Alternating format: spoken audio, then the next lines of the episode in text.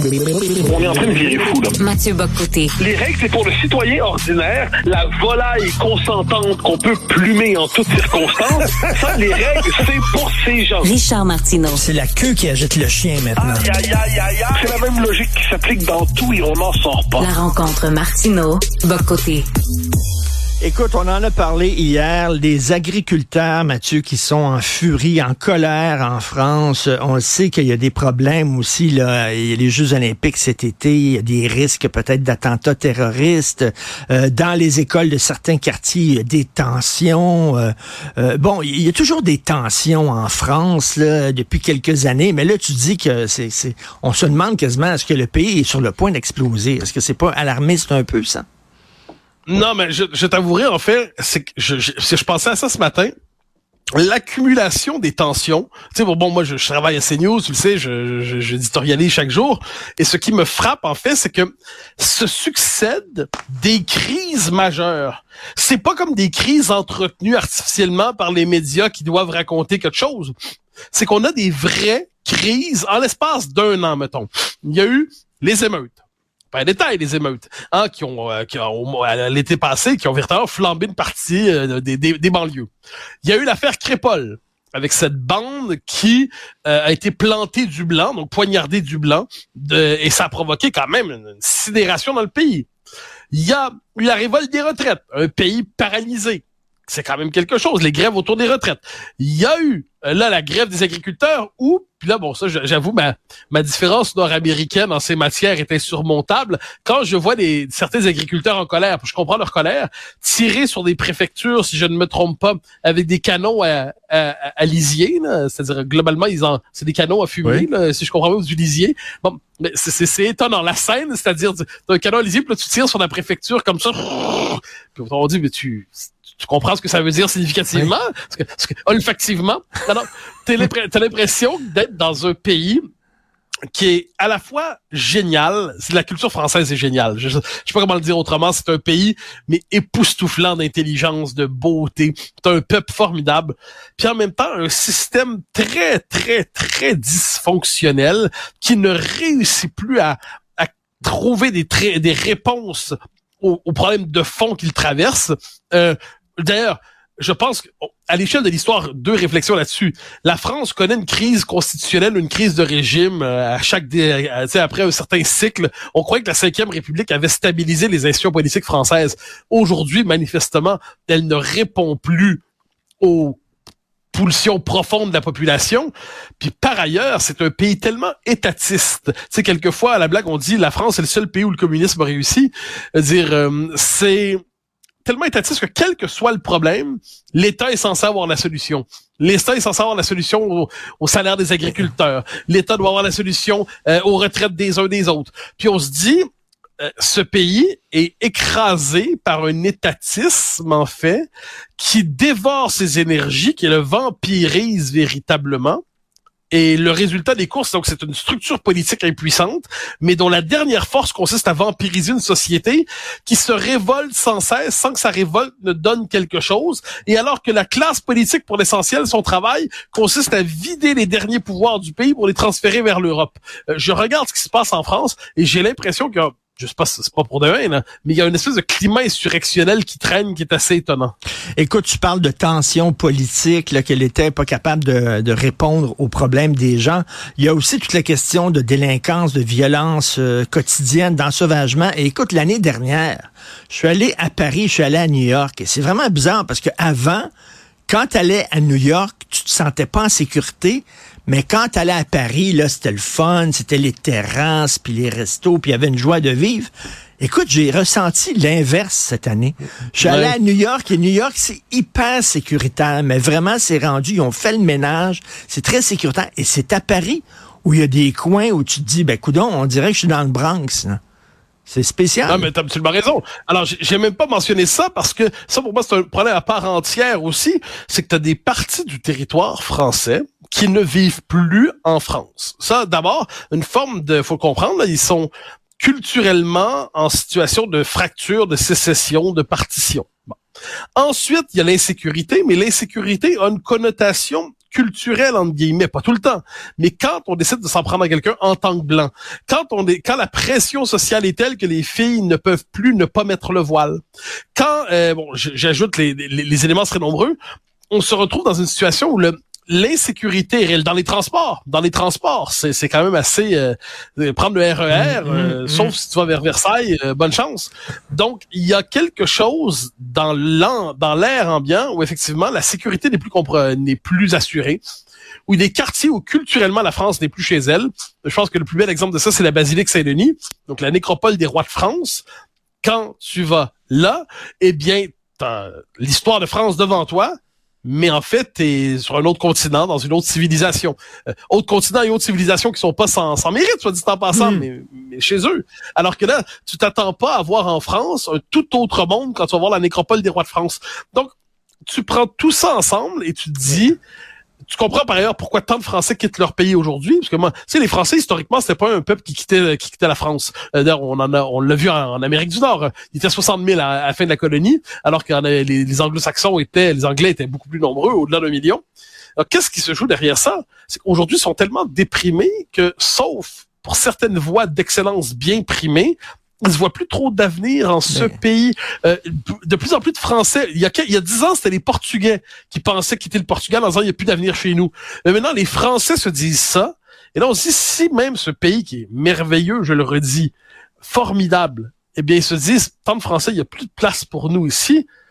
Est-ce qu'on se rend compte ce que ça veut dire à l'échelle de l'histoire? C'est une forme de déclassement. Et euh, il y a aussi, euh, ils sentent qu'ils sont dans une impasse politique, c'est-à-dire qu'ils ont voté à droite, ça n'a pas marché, ils ont voté à gauche, ça n'a pas marché, ils ont dit, bon, là, on va voter ni droite ni gauche, bien au contraire, ça va être Macron là, qui se dit, là, on est au-delà de ça, bon, et, ça fonctionne pas non plus, ils sont très déçus de Macron, fait que là, ils disent, on fait quoi, là? On va où, là, exactement?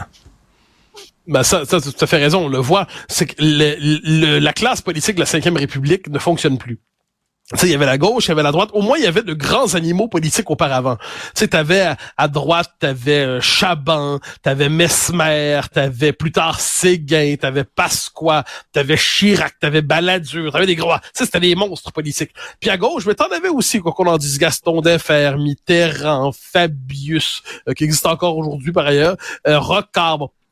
Aujourd'hui, la classe politique française, qui demeure, comparée à la classe politique européenne, meilleure, faut bien le dire, c'est quand même un nombre incalculable de personnages interchangeables qui ne sont plus ancrés dans le pays, qui ne le connaissent plus. On, a l'impression qu'ils n'ont de connaissances qu'administratives et statistiques de leur pays.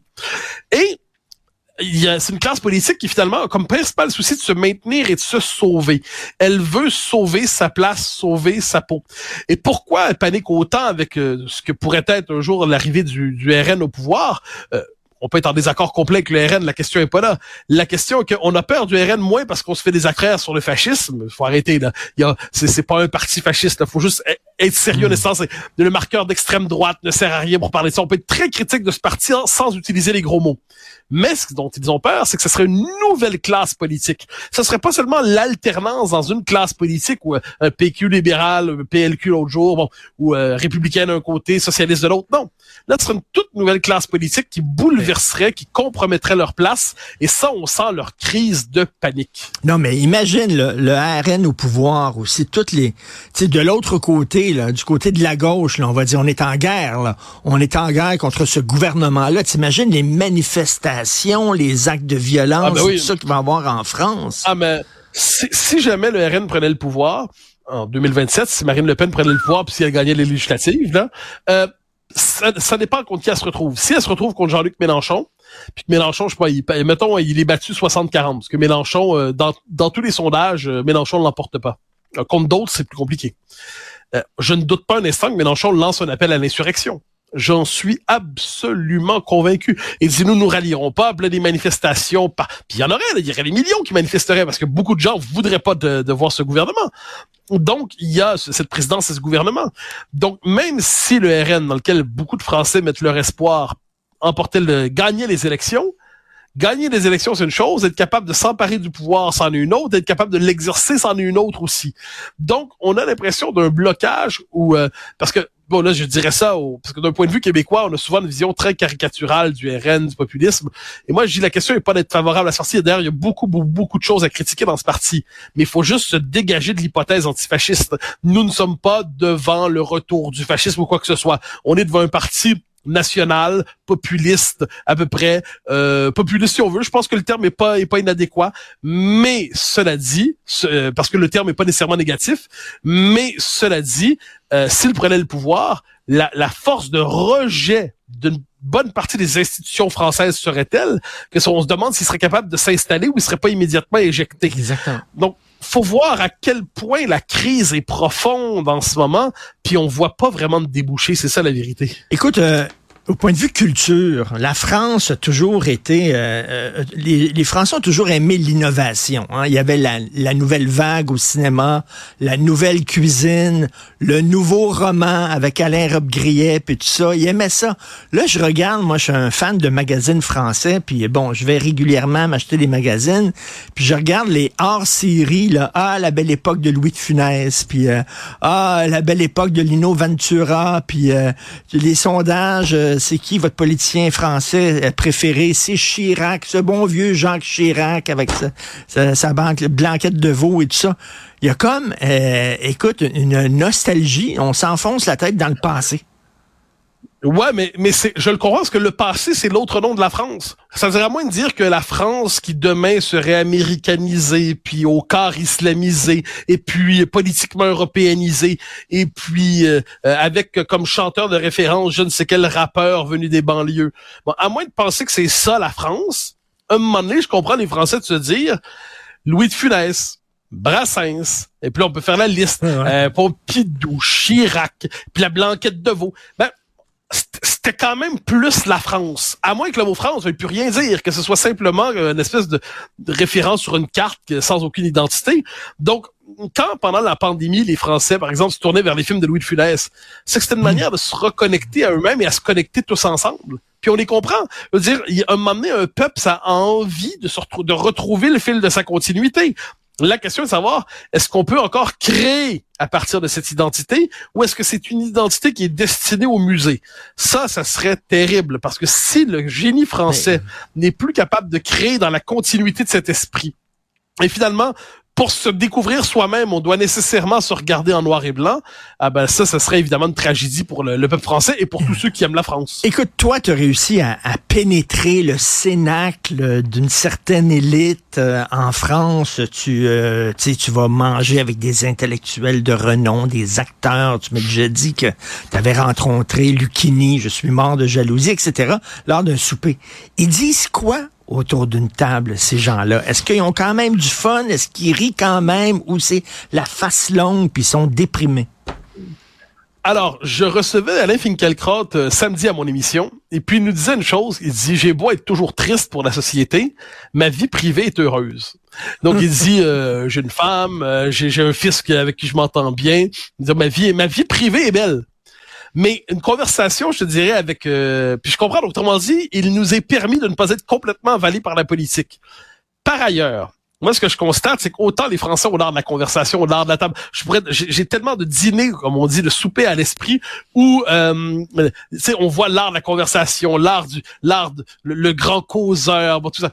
Et, mais quand on parle de politique, ils aiment le jeu politique parce que ça les passionne. Hein, est-ce que lui va faire tel calcul, puis faisant ce calcul-là, l'autre va faire le petit calcul, puisqu'on on dirait la chanson d'Henri Dess sur comment on fait les enfants. Là. Dis papa, dis papa, dis-moi, dis-moi. Euh, mais appliqué à la vie, à la vie politique. mais quand ils parlent de leur pays, ils considèrent à peu près tous que c'est foutu. Euh, c'est particulier. Ils n'ont pas le sentiment que qui peuvent vraiment donc plusieurs disent bah nos enfants vont peut-être faire carrière à l'étranger et tout ça donc il y a le sentiment même chez ceux qui sont les les mieux placés en société, que le pays est en train de leur échapper. Euh, une forme de fatalisme. Hein. Plusieurs disent Marine Le Pen va l'emporter. C'est, c'est inévitable. On n'y peut rien. Il ah faut s'y préparer. Euh, ça, je l'entends aussi. D'autres qui, cela dit, vont se réfugier dans une forme de mais ça va bien, ça va mieux qu'on le pense, ainsi de suite. Mais ceux-là sont moins nombreux qu'auparavant. Mais il y a un écart chez le français, mais entre une forme de une forme de bipolarité. Euh, d'un côté, la vie privée est agréable. Puis c'est vrai que c'est agréable mais le sort du pays leur échappe, puis ils essaient de jongler entre ces deux, entre ces deux réalités. Et même euh, économiquement, c'est-à-dire, euh, ça, ça, ça va pas super bien. Là, tu sais, euh, il n'y a pas de grande réussite française et tout ça. Là. Euh, Il y a, y a- en fait, il y a deux domaines qui fonctionnent. Euh, C'est euh, ben, un en particulier qui, qui- dont les Français s'enorgueillissent, le luxe. Donc le luxe, la France est le grand exportateur mondial du luxe. Ce qui fait d'ailleurs que, puis, puisque Paris est une Ben. ville, une ville très riche, donc qui y vit a l'illusion de vivre dans un pays où, où, où tout le monde est, euh, vit dans les grandes marques? Ensuite, ce qui n'est pas faux, c'est que ceux qui veulent monter à Paris, qui accèdent à la capitale, prennent les codes pour montrer qu'ils commencent à se hisser dans la société. Il y a par ailleurs un souci de l'élégance qu'ont les Français. Euh, Le Français le plus inélégant est normalement euh, doté par la grâce de sa naissance plus élégant que le Québécois d'ailleurs- de base. Et, et d'ailleurs, depuis que Mathieu, depuis que Mathieu vit à Paris, il est rendu maintenant une carte de mode. Ça a percolé On même chez lui. On appelle ça, on appelle ça s'intégrer à sa société d'accueil. Merci beaucoup, Mathieu. À demain, Mathieu Bocoté. Salut.